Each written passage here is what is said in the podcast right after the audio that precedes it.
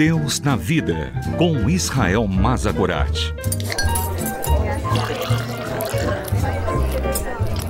Olá, eu sou Israel. Sente-se, pegue o seu café e vamos conversar sobre Deus e sobre a vida, sobre a fé e sobre as nossas dúvidas.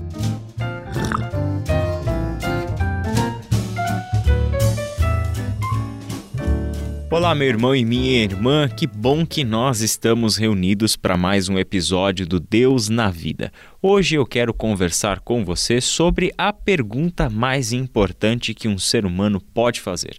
Essa pergunta foi formulada para Jesus em uma cena do Evangelho de Marcos. Está lá no capítulo 10, do versículo 17 ao versículo 22. O texto diz assim. Quando Jesus saía para Jerusalém, um homem veio correndo em sua direção, ajoelhou-se diante dele e perguntou: Bom mestre, que devo fazer para herdar a vida eterna? Por que você me chama de bom? perguntou Jesus. Apenas Deus é verdadeiramente bom. Você conhece os mandamentos: não mate, não cometa adultério, não roube, não dê falso testemunho, não engane ninguém, honre seu pai e sua mãe. O homem respondeu: Mestre, tenho obedecido a todos esses mandamentos desde a juventude. Com amor, Jesus olhou para o homem e disse: Ainda há uma coisa que você não fez. Vá, venda todos os seus bens e dê o dinheiro aos pobres. Então você terá um tesouro no céu. Depois, venha e siga-me. Ao ouvir isso, o homem ficou desapontado e foi embora triste, pois tinha muitos bens.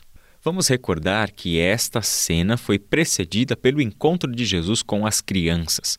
Naquela ocasião, os discípulos queriam impedir que as crianças chegassem próximas de Jesus e fossem por ele abençoadas. Jesus mostrou que as crianças são o sinal perfeito do tipo de pessoas que entram no reino de Deus justamente porque não tem nada a não ser a sua própria existência, a sua própria vida. Não tem a que se pegar.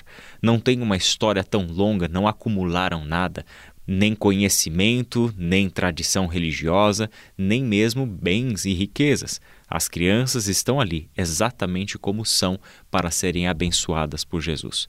O jovem rico, por um outro lado, chega para Jesus fazendo uma pergunta tremendamente importante e válida: como nós podemos herdar a vida eterna. Porém, a forma como aquele jovem formula a pergunta já indica que ele tinha uma resposta para ela. Ele não simplesmente pergunta sobre como herdar a vida eterna, mas ele pergunta o que ele deve fazer para herdar a vida eterna. Eis a questão tanto para religiosos quanto para os ricos e poderosos, alcançar alguma coisa exige de nós um preço a ser pago. Por isso mesmo é que ele acha que a vida eterna está à venda. O que é necessário fazer para herdar a vida eterna? O que eu preciso entregar? O que é preciso ser feito para que eu herde a vida eterna? Jesus então começa investigando o coração daquele homem. Não que Jesus já não soubesse o que se passava naquele coração, mas porque Jesus precisava fazer com que ele visse o seu coração diante do espelho. Desta maneira, Jesus questiona aquele homem sobre os mandamentos, mostrando para ele algo que ele já sabia e todo judeu sabia desde a sua infância. Ora, obedeça aos mandamentos, faça aquilo que está escrito na lei de Moisés. Jesus também já sabia qual era a resposta.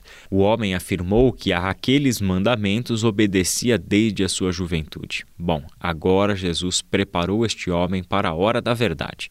Jesus olha para aquele homem com um olhar de amor e compaixão e diz para ele a última coisa que ele gostaria de ouvir. Tem uma coisa que você ainda não fez. Vá, venda todos os seus bens e dê o dinheiro aos pobres. Então você terá um tesouro no céu. Depois venha e siga-me.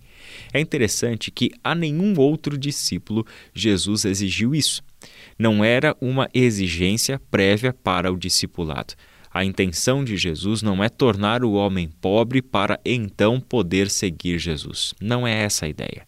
O que Jesus está lançando para aquele homem é, com toda clareza, um desafio que o fizesse enxergar aonde verdadeiramente estava o seu coração. O homem quer herdar a vida eterna, como todo ser humano, mas quer fazer isso seguindo o seu próprio coração e servindo ao seu próprio ídolo, que é o dinheiro, que é o poder, que são seus bens. Dessa maneira, o homem se viu impossibilitado de herdar a vida eterna, segundo os termos de Jesus. Seguir a Jesus é o caminho para a vida eterna. Essa é a resposta.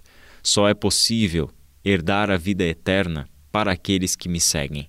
Só que seguir a Jesus tem um preço. Não dá para seguir Jesus e levar consigo os seus próprios ídolos. Não é possível entrar na terra prometida trazendo consigo os ídolos da terra estrangeira. É necessário começar uma vida totalmente nova. É isso que Jesus tenta mostrar para este homem.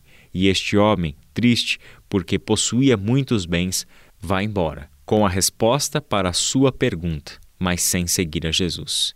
Que esta seja uma história que exemplifica muita coisa para nós, para você e para mim, e que tenhamos a sabedoria para andar com Jesus, custe o que custar.